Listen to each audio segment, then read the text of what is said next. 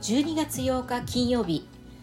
4連チャンオンエアの4日目です。そうそう。昨日ちょこっと話に出ましたが私新しいサーキュレーター買いました。念願の DC モーターです。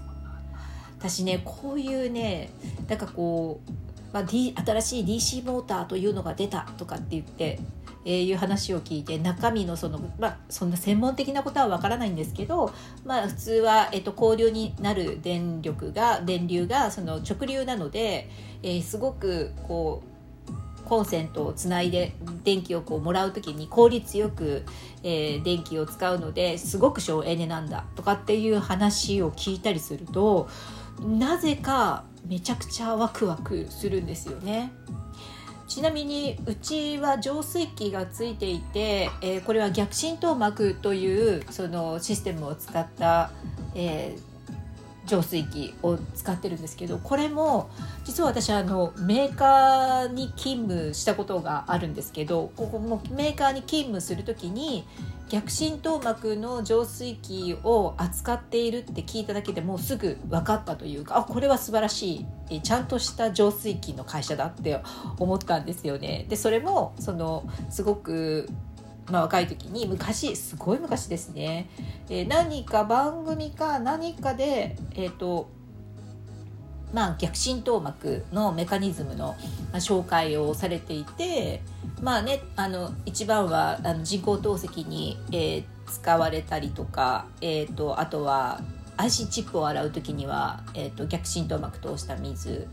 超純水って言われるもので洗うとか。あとはあれですねあの NASA のね、えーと、宇宙飛行士さんのこうおしっことかをね、えー蒸留してまた飲み水にするっていう例えばそういうあのそういうレベルのものの話とかっていうのをなんか聞いて自分なりに一生懸命理解してえー、すごいそんなシステムがあるんだっていうのを知ったりするのがとても好きなんですよね。なんですかね前世というものがあるならなんか私はなんかそういう機械物とか電気製品とかね、あとそうそう医療ドラマのねああいうこう機材のことなんかペアンだとかねなんか電メスだとかっていう話を聞いたり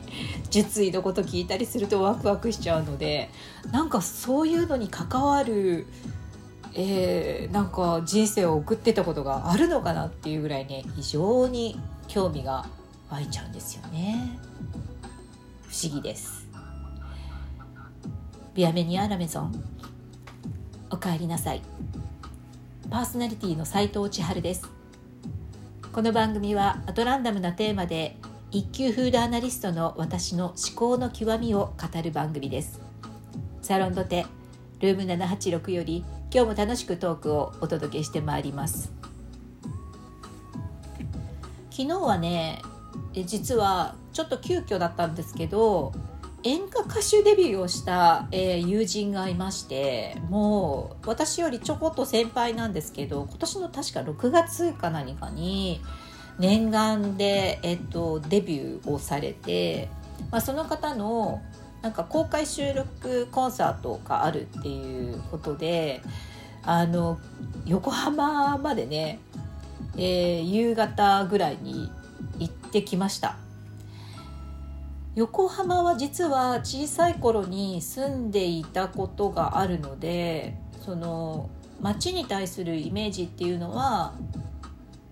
むしろいいんですよね。あのまあ実際に素敵な街ですし、ね、人気の観光地でもあるし、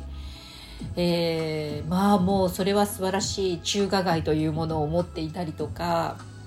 何て言うんでしょうね。やっぱり港の風情というのはあの東京都内とはやっぱりね神奈川違うかなっていうふうには思ったりするんですけどね。ただもう最近本当になかなか行く機会もなくて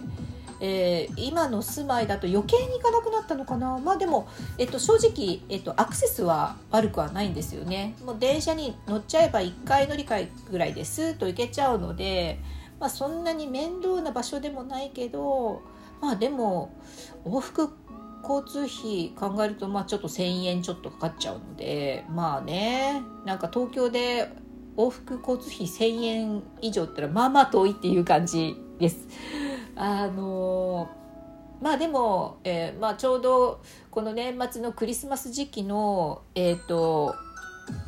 横浜は悪くないかなと思って。まあでも一番の目的はその、えお友達の歌手の、えー、コンサートみたいなものはもう今年はそこが最後だっていうのでまあ余計にねちょっとまだ聞いたことがなかったので一度彼女のお歌も聞いてみたいし、まあ、応援もしたいしと思ってまあもうそれが大大大目的で行きました。でえー、まあねあのちょっと何か手土産をお花かなとかって思ったんですけどまあお花はねと思って、えー、現地横浜限定のブルーカカオというお店のチョコレートをね手土産にえー、応援に行って、まあ、なんかね終わってから写真なんかも撮ったんですけど素敵な歌を聴かせてもらいました。でねまあ、帰りにせっかくこんな横浜組んだりまでというか 横浜まで行ったからうーん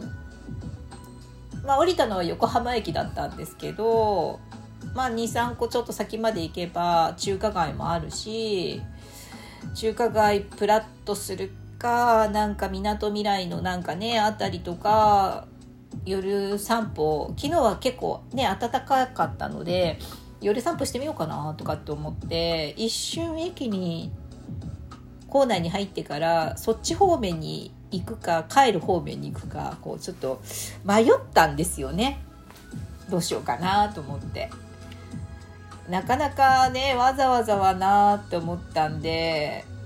迷ったんですけどでも結局なんか行く勇気がなかったですね。まあ、なんか見てどうなのっていうね ちょっと無性な気持ちが勝ってしまったかななんかどうしても行きたい、えー、お店レストランがあるとかだったら行ったかもしれないしまあ一人じゃなければねなんか誰かとだったらいけたかもしれないけどちょっと寂しくなっちゃって結局ただただ変わりました実はね再来週もカップルしか来ないだろうっていうところのイルミイルミネーションを見られる予定だったんですよ。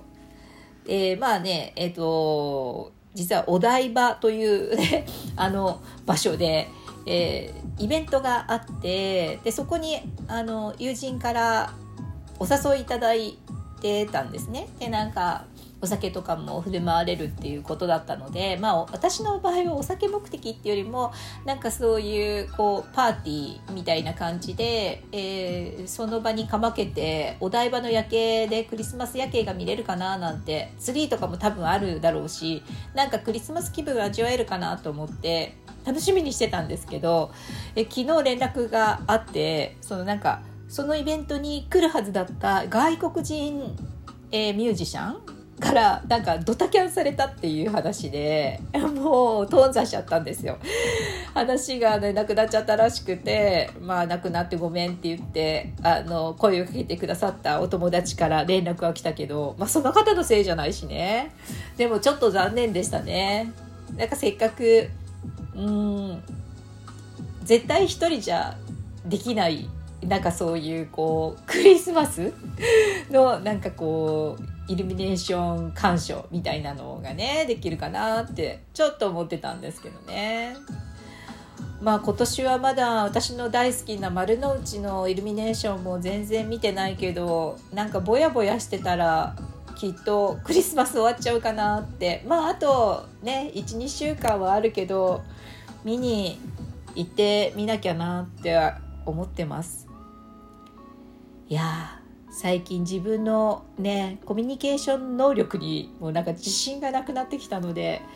お一人様もできなくなったら私大丈夫かなって最近少し心配になってきている感じですね。頑張ろう。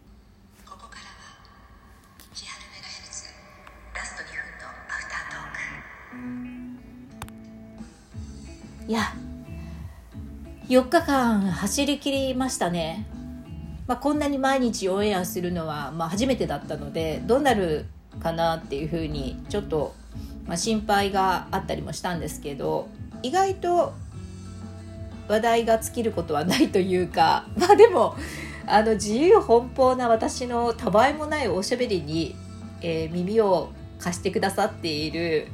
方が1人でも2人でもいることにただただ感謝ですけどね。でもなんか実際に、えー、やらなきゃいけなくなってやってみると意外と時間さえちゃんと自分が作れれば楽しいのかな。うん。でもどどうなんだろう。ちゃんとまとまったお話ができるのか。ちょっとそこは自分でもそこまでは自信がないですけど。ね。なんかえっとまあこれをきっかけに一粒万倍日以外も、えー、お話をする機会をねもうちょっと増やすようにしてみようかなって思っています。お時間もありました。今日も最後までありがとうございます。つぶやき告知毎回していますので番組フォローお願いします。さあさあ、えー、この後4日間続いたので少し間が空きますがもしかしたらこれをきっかけにゲリラトークするかも。